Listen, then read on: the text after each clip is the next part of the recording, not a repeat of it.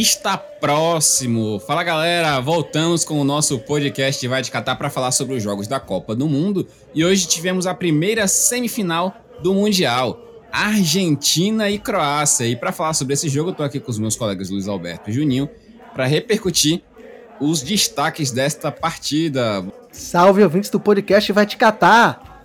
A Argentina faz história e vai disputar sua sexta final de Copa do Mundo com show claro de Lionel Andrés Messi. Mais uma vez a Argentina mostra porque é a grande favorita nessa Copa do Mundo e aplicam 3 a 0 fora o baile na Croácia. E quem diria, né? Seleção argentina chega à semifinal, bate a Croácia por 3 a 0 e vai mais uma vez para a final da Copa do Mundo. Seleção essa que temos que lembrar, né? Começou o torneio aí perdendo para Zebra Arábia Saudita. E eu acho isso muito curioso. Depois meus colegas podem comentar um pouco mais. Imaginem uma possível campeã do mundo perdendo o primeiro jogo para uma das seleções mais desqualificadas, digamos assim, deste torneio.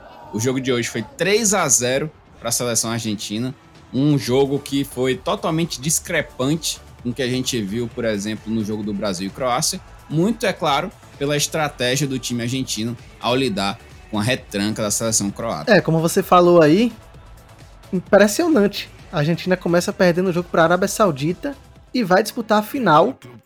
Não vou dizer surpreendente, porque de fato a Argentina era sim uma favorita. E não foi porque perdeu para a Arábia Saudita que não iria mais disputar o título da competição. Mas você tocou no ponto importante. Perder o primeiro jogo e chegar na final não é algo comum. Aconteceu com a própria Argentina em 90, quando perdeu para Camarões no primeiro jogo, fez a final com a Alemanha, perdeu a final inclusive. E a Espanha em 2010 perdeu para a Suíça por 1 a 0 o primeiro jogo e foi campeã. É, para mim a grande diferença dessa vez entre no confronto da Croácia é que a Argentina tem um treinador que foi capaz de identificar o que a Croácia estava fazendo nessa Copa do Mundo para ser uma equipe tão consistente e com tanta dominância do meio de campo, digamos assim. O Brasil de Tite entrou com uma formação que não era favorável, nós tínhamos perdido o meio de campo para a seleção croata e a Argentina não. A Argentina entrou hoje com quatro meio-campistas, com a entrada do Paredes, o Depou e o McAllister fazendo esse trio de meio-campo, e o Enzo Fernandes também que recuou um pouco para essa linha de quatro, o que fez com que o quadrado, digamos assim, da seleção croata no meio de campo não funcionasse dessa vez. Croácia que teve a posse de bola antes de sofrer o pênalti, mas que não criou nada, nem finalizou, teve apenas um escanteio, mas não levou perigo. Isso é óbvio, porque a seleção argentina estava muito preparada para o contra-ataque, muito esperta do que se esperava nesse jogo e mostrou por que o Messi é tão genial, né? Inacreditável que o Messi fez nesse jogo. Para mim, eu acho muito difícil alguém bater o Messi nessa Copa do Mundo, tanto na, no próximo jogo da final, quanto no melhor da Copa.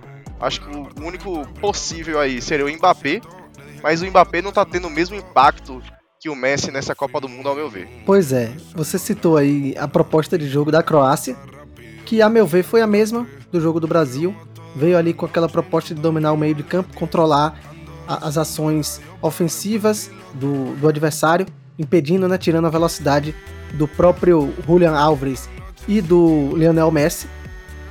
E principalmente fazer com que a bola chegasse no Kramaric para tentar aquela finalização, aquele 1-2 que eles fizeram no jogo do Brasil, mas a gente já sabe, não teve finalização no gol, eles não conseguiram acertar. E hoje, tampouco chegou. Quando chegou, a bola chegava meio que mascada para o goleiro Martinez, com certa facilidade fazia a defesa. E aos 34 minutos, o que me chama atenção é que parecia que a Croácia era a mandante do jogo mesmo, ficava mais com a bola, no ponto, do ponto de vista de, de posse de bola estéreo, né? Como costumam falar. Mas a Argentina não se sentia incomodada e pareceu que o Brasil, naquela ocasião, se sentia muito incomodado em não ter a bola. A Argentina não ligava, na cabeça deles era: pô, a bola vai chegar uma vez e quando chegar, eu vou enfiar alguém na cara do gol. Dito e certo. O Brasil, quando pegava essa bola, procurava jogadas, digamos, previsíveis, com o Vinícius Júnior ali pela ponta, o Neymar muito marcado. A Argentina não, a Argentina fez um lançamento direto pro atacante nas costas da zaga. Eles não esperavam, tenho certeza absoluta que não esperavam esse passe aí nas costas pro Julian Álvares, que driblou o goleiro, né? Deu um toquinho ali na saída do goleiro, acabou sofrendo pênalti. E o Messi bateu com maestria, colocou 1 a 0 e é interessante também notar, né, nesse esquema tático da Croácia, porque a gente vê o resultado final do jogo, acha que foi um jogo muito fácil para a Argentina, mas como você citou aí, Luiz, foi um jogo onde a Croácia começou com essa dominância, né? Um time que entrou em um esquema de 4-3-3, mas na prática eram dois esquemas que nada tinham a ver com isso. O primeiro era o 3-4-3, quando eles estavam atacando, né? A subida dos laterais era clara, o Brozovic descia como líbero e o Divardiol e o outro zagueiro, eles abriam para as laterais. Enquanto que no ataque ficava o Perisic ali na entrada da área, acompanhado pelo Sousa. Enquanto o Kramanic entrava pelo meio e o Kovacic e o Modric ficavam na entrada da área. Então eles conseguiam povoar aí toda a área de defesa da Argentina, só que o time argentino conseguiu neutralizar isso, não deixando que o passe final fosse dado, que os chutes ao gol fossem feitos. Só um detalhe com relação a isso, o próprio Modric não conseguiu chutar bola ao gol. Ele tentou algumas vezes, mas todas foram travadas. E com relação à defesa, a Croácia vinha no 4-5-1, né? Já mudava totalmente seu esquema, descia os seus pontos para o meio e voltava com a sua formação original de zaga. Então, interessante aí esse esquema que eles trouxeram, mas a grande vantagem, digamos assim, talvez do time argentino foi a velocidade e a rapidez, que foram essas bolas enfiadas e essa aposta aí no contra-ataque no mano a mano para fazer os gols, como saiu aí o primeiro naquele pênalti e o segundo também naquela jogada que foi sensacional porque foi gol do Julião Álvares, mas se ele não tivesse feito, ele ia ter apanhado no vestiário. Pois né? é, Lucas, e eu queria bater nessa tecla aí, três coisas que eu queria citar. Primeiro, para falar do Julian Álvares mesmo, que você citou aí. Era um jogador que eu pedi desde a primeira rodada, que a Argentina perdeu contra a Arábia Saudita. Eu falei: olha, o Julian Álvares é muito melhor que o Lautaro Martinez. Eu acompanho ele no, no Manchester City. Quando ele entra, ele sempre entra muito bem, fazendo gols e dando assistências. E outro ponto que eu queria destacar também, que eu quero bater muito nessa tecla aqui hoje, é o Scaloni e a diferença que ele teve de entendimento com o que o Tite teve. O Scaloni é o primeiro trabalho profissional dele e ele mostrou que é muito mais capacitado e muito mais inteligente, digamos assim, de ter essa percepção de jogo do que o Tite teve. Porque eu vou tentar lembrar aqui para vocês, em 2018, quando nós caímos para a Bélgica, muitos reclamavam do sistema de jogo do Tite, de que o Tite deixava sempre o Gabriel Jesus e que não substituía e que nunca substituiu. Por que o Tite não mudou o esquema de jogo, não mudou os jogadores para tentar algo novo? O que aconteceu foi que o Brasil foi eliminado. Dessa vez aconteceu algo parecido. O Tite continuou com suas convicções, morreu abraçado com suas convicções e mostrou que não foi capaz de mudar o sistema de jogo perante o adversário que ele iria enfrentar.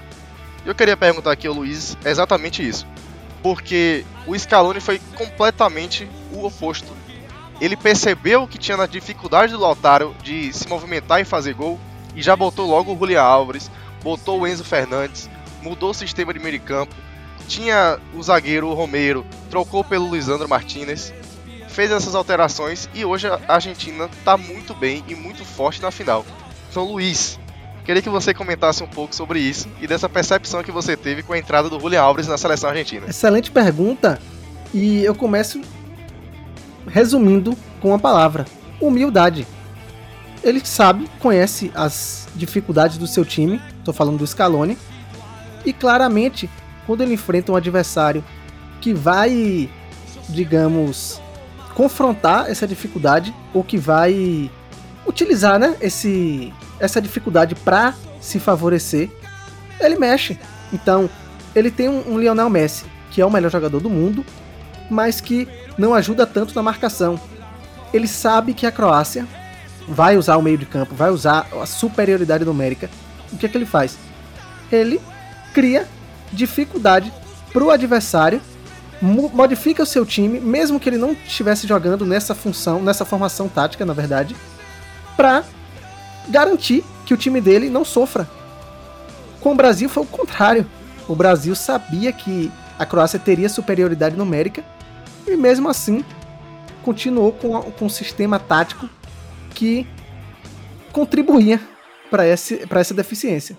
E eu acho interessante citar também, né, além de dar os méritos aí pro Scaloni, eu queria dar o que é devido pro Samuel, Walter Samuel, que tá ali como braço direito do Lionel Scaloni. Os dois foram ex-jogadores aí da seleção argentina e estão juntos aí na frente do time hermano.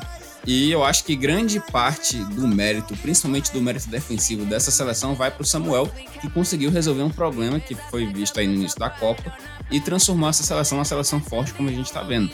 E uma outra característica dentro disso também é falar sobre como esse time consegue atuar sem bater cabeça, digamos assim, com diferentes esquemas táticos.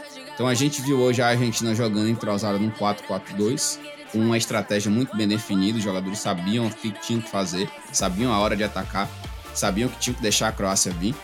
A Argentina do 4-3-3, que é uma Argentina totalmente diferente, que a gente viu jogar talvez o seu melhor jogo aí contra a Polônia, aquele 2 a 0 E a Argentina do 3-5-2. Sim, essa Argentina que surge geralmente no final do jogo, com a entrada de mais um zagueiro e a liberação dos alas. Inclusive no jogo de hoje, quando já estava 2 a 0 para a seleção argentina, ele fez essa alteração, tirou Paredes ali, colocou o Martinez para jogar atrás e fez o time mudar do 4-4-2 para o 3-5-2 com uma maestria assim fenomenal. O time continua atacando, inclusive talvez com maior presença do meio de campo para frente da linha da Croácia. E pareceu também que os croatas estavam com receio de perder a bola. Claro que todos são técnicos, a gente já falou no último episódio, tem muita qualidade. O próprio Modric, o Kovacic, mas, quando eles perderam aquela primeira bola ali e já veio um passe magistral pro Julian Álvares, falaram, pô, a gente não pode perder essa bola com tanta facilidade. E isso aumenta, né, o, o grau de dificuldade, porque a Argentina marca em cima. O Paredes que você citou aí, começou o jogo, ele marca em cima, é chatíssimo, o próprio Depou, e isso dificulta, sim, o controle né, do meio de campo e a, a troca de passes. Eu acho que os croatas se sentiram sim desconfortáveis. E o segundo gol, ele sai de uma forma que, para mim, dificilmente um jogador brasileiro faria aquele gol ali. Porque é uma persistência, é uma raça argentina. O Julian Alves vai até o fim e, e divide a bola. O, o Lovren não, não consegue chegar, não consegue afastar. Dificilmente um jogador brasileiro vai até o fim nessa jogada. Então, palmas aí pro Álvares, que cavou o pênalti do primeiro gol e fez o segundo, né? É, o Álvares que teve envolvido aí diretamente nos três gols, né, da Argentina, com dois gols e o pênalti sofrido. E eu queria aqui trazer mais uma vez, eu peço até perdão de estar comparando muito com o jogo do Brasil, porque para mim é inevitável. Porque hoje nós vimos um, um futebol que, cara, se o Brasil joga 50% do que sabe, faria a mesma coisa que a Argentina fez. Essa é a realidade. O Luiz citou aí a dificuldade da Croácia de sair jogando depois, de, de, que ficou com medo de perder a bola. Eu acho que bateu o cansaço, viu, Luiz? Aquele cansaço que a gente falou de jogar tantas prorrogações. Foram duas prorrogações seguidas com disputa de pênalti. As, na fase de grupos também com jogos muito pesados, com dois empates. Então acho que isso aí acabou pesando na Croácia. E outra coisa também que é para se analisar e pensar como é difícil fazer gol quando dois times bons têm propostas opostas. A Argentina, que após abrir o 2 a 0 quis se defender mais, e a Croácia, que estava buscando resultado, se mandou para o ataque. Mas a Argentina fez o que deveria ter sido feito pelo Brasil. Marcou muito bem, parou com falta quando tinha que parar, fez aquela serinha, valorizou cada momento. O Lucas citou, inclusive, foi muito bem citado e lembrado pelo, pelo Lucas, que ele tirou um meio-campista e botou um zagueiro. Ele botou o Lisandro Martinez na zaga, fez uma linha de 5 ali atrás e acabou o jogo ali. Não teve mais finalização, bola cruzada na área, a Argentina estava muito bem postada e, e, muito diferente do que nós vimos com a seleção brasileira, né? Então fica aí a tristeza e a falta de inteligência da nossa comissão técnica e dos jogadores também. E mais uma curiosidade aqui, antes desse jogo eu fui pesquisar um pouco sobre o Guivardiol, de como estava a movimentação de mercado, que todos sabem aqui que durante a Copa muitos jogadores jovens e que se destacam acabam tendo essa prospecção de grandes clubes. E o City estava querendo investir no zagueiro por mais de 100 milhões de euros. Depois dessa partida aí, Luiz, que ele foi humilhado por Messi, será que vale? Vale, continua valendo. Não é nenhum demérito você ser humilhado por Messi. Aconteceu com o Ake, que já é o zagueiro do Guardiola lá no City, né? No jogo passado, o, o Messi fez uma jogadaça em cima dele, meteu uma bola entre as pernas assim, foi que saiu o gol do Molina, 1 a 0 E hoje é aquele terceiro gol ali que vai ficar para a história, sem dúvida nenhuma. É um zagueiro muito bom, então ele tem velocidade, ele tem noção de jogo, ele sai com a bola no chão. Todo mundo elogiando na transmissão, inclusive. Para mim, um dos melhores zagueiros da Copa. Mas do outro lado, você tem Lionel Messi, não dá para parar. Quando ele quer fazer jogada, ele é muito objetivo, ele não, não é parado. Dificilmente dentro da área, principalmente porque a área defende o atacante. Então, se você chega ali com mais força, você acaba fazendo pênalti. E ele acabou tomando baile ali. Vai para lá que eu vou para cá o Messi que já deu quatro assistências e fez cinco gols na Copa, então ele só não participou de dois gols da Argentina. Um absurdo que ele tá fazendo nessa Copa do Mundo, como o Juninho já falou aí. Muito próximo de ganhar o melhor da Copa. Lembrando que a FIFA não gosta de dar quem ganha a Copa, viu? Geralmente é quem perde, o vice colocado. E além disso, ele fez hoje o seu 11 primeiro gol em Copas. Passou o Batistuta, então é o maior artilheiro da Argentina na história e também em Copas, só faltava isso. Fica esse registro para o Lionel Messi, que provavelmente está jogando sua última Copa, vai ter mais uma chance de conquistar.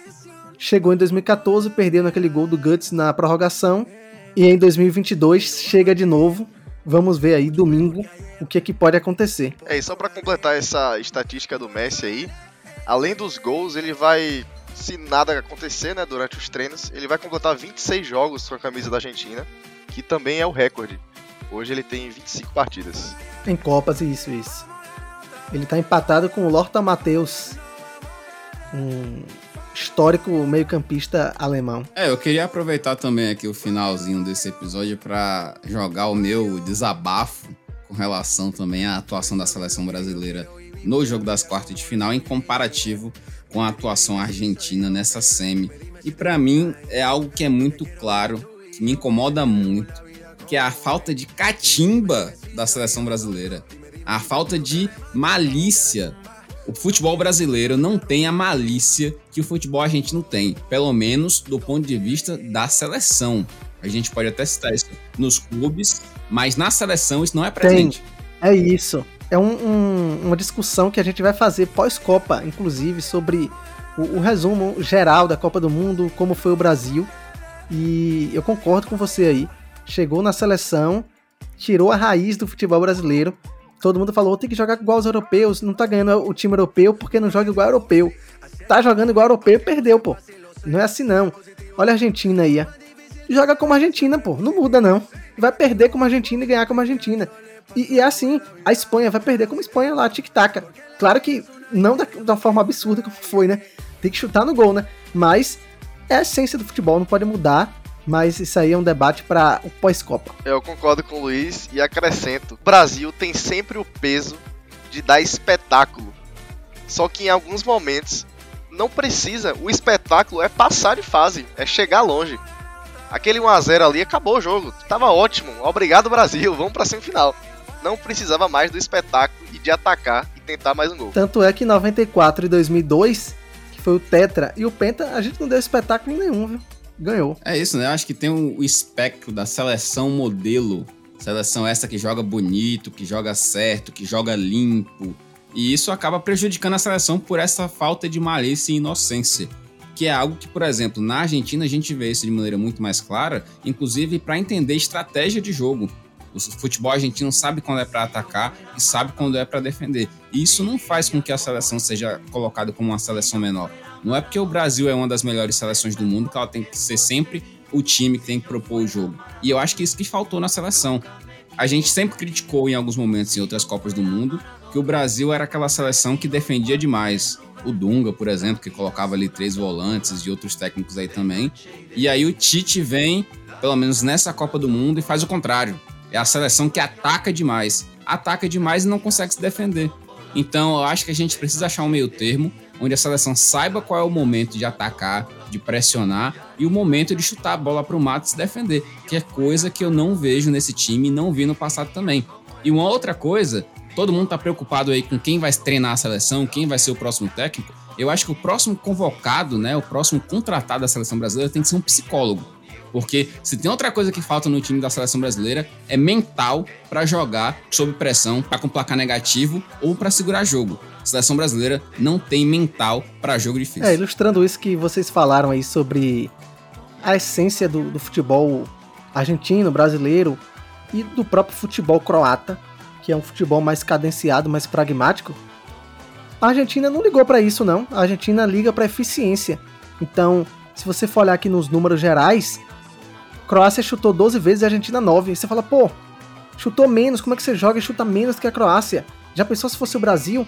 O Brasil, no jogo que foi derrotado, ele chutou 21 contra 9 da Croácia. Aí, pô, esse é o Brasil, amassa o adversário. Não, não é assim. A Argentina chutou 9, mas 7 foram no gol. Croácia chutou 12 e apenas duas foram no gol.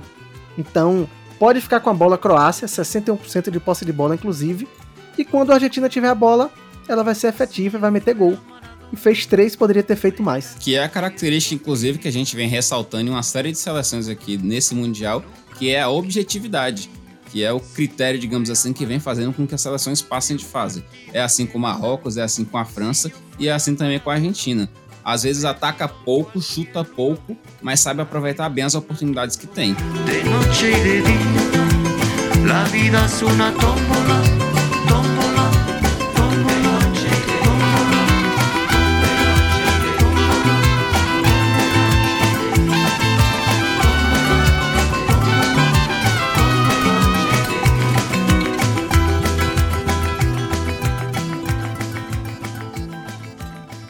Pois é, pessoal, estamos chegando então ao final do nosso episódio e agora começam os nossos quadros, começando aí pelo melhor do dia e o gol da rodada.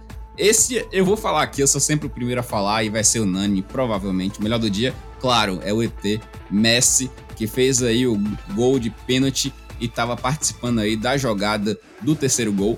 E o gol da rodada vai ser justamente o último gol da Argentina do Julian Álvares, aquela bola muito mais pela jogada em si do que pelo gol, né? Que ele só fez tocar a bola pro fundo da rede. Mas a jogada de Messi ali foi sensacional. Vou ficar com o Messi melhor do dia e melhor da Copa atualmente. Não sei o que que amanhã nos reserva, a final também. Eu gosto de ver muita final, que é o jogo decisivo. Mas, por enquanto, melhor da Copa e do dia, Lionel Andrés Messi fez um gol, deu duas assistências, né? Quase, porque a outra ele que dá aquele toquinho ali pro Julian Alves carregar a bola. Então fica aí com o Messi.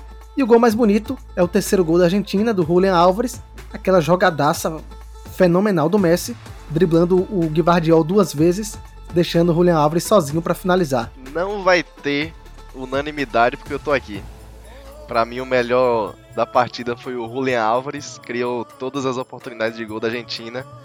É fato que aproveitou ali da assistência do Messi, Concordo com o Luiz que o Messi é o melhor da Copa, porém, da partida foi o Julian Alves. E o gol mais bonito foi o terceiro gol da Argentina, com a grande jogada de Messi e gol de Julian Alves. E agora a hora mais quente do nosso programa. Vamos ligar a frigideira para saber quem vai ser o frito do dia. Eu confesso que estou indeciso, não sei se teria para mim um frito hoje. Então, vou colocar aí a zaga da Croácia ali naquele gol do Julian Álvares, que talvez tenha sido uma falha, mas para mim foi muito mais mérito do atleta. Então, frito aí a zaga da Croácia pelo segundo gol da Argentina. Eu vou ficar com o Lovren, zagueiro croata. Podia ser a zaga também, foi muito mal hoje, de fato. O próprio Guardiol, a gente já falou aqui, não foi tão bem, ficou perdido ali. Não sei se o, a presença do Messi deixou ele um pouco desestabilizada. Mas para escolher um, eu vou botar o Lovren, que falhou para mim no segundo gol. No primeiro ele toma nas costas, né? Não é uma falha, falha, mas ele tava ali tomando nas costas. E o segundo gol, o Julian Alves carrega, ele tá todo perdido ali, todo fora de, de sintonia. Então, fica aí para você, Lovren, frite aí nessa frigideira. É, o Lovren que vai ficar carbonizado então. Eu também vou fritar. Para mim ele falhou nos dois gols. O primeiro gol, inclusive, a culpa foi dele porque ele não fez a linha de impedimento com o Vivardiol, ele acompanhou o Julian Álvares e acabou dando condições ao jogador.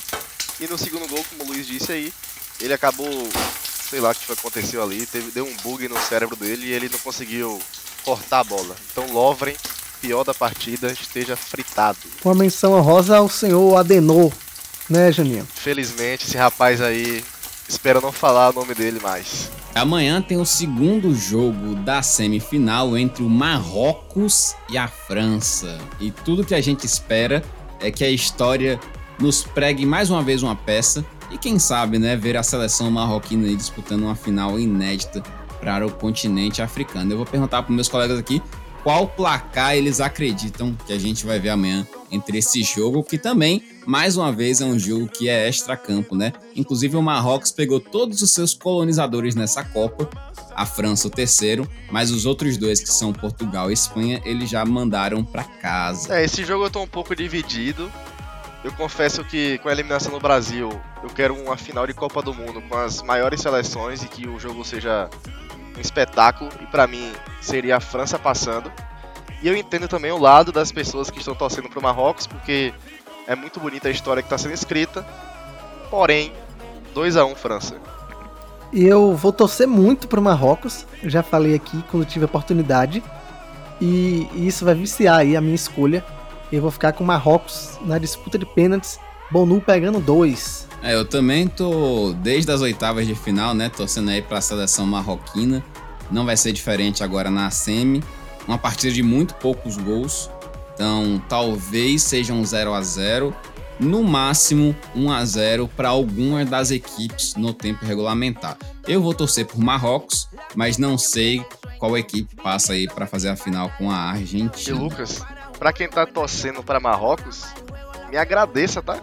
Porque eu tô sempre apostando contra Marrocos e tô batendo na cara aqui. Então, se Marrocos passar amanhã, metade disso aí é minha, porque eu botei 2x1 um França. Pois é, vamos ver se a sua zica continua valendo. Pessoal, estamos chegando então ao final do nosso episódio. Queria agradecer a presença de todos vocês que estão nos escutando e pedir encarecidamente para que vocês sigam a gente nas redes sociais, lá no Instagram no Vai Temudo Catar que é lá que você vai receber informações sobre os jogos, sobre as escalações da seleção e sobre tudo que vem acontecendo na Copa do Mundo, além também de ficar informado sobre os nossos episódios e curiosidades sobre futebol. Mais uma vez, muito obrigado pela audiência, pela paciência e até amanhã. Tchau, tchau.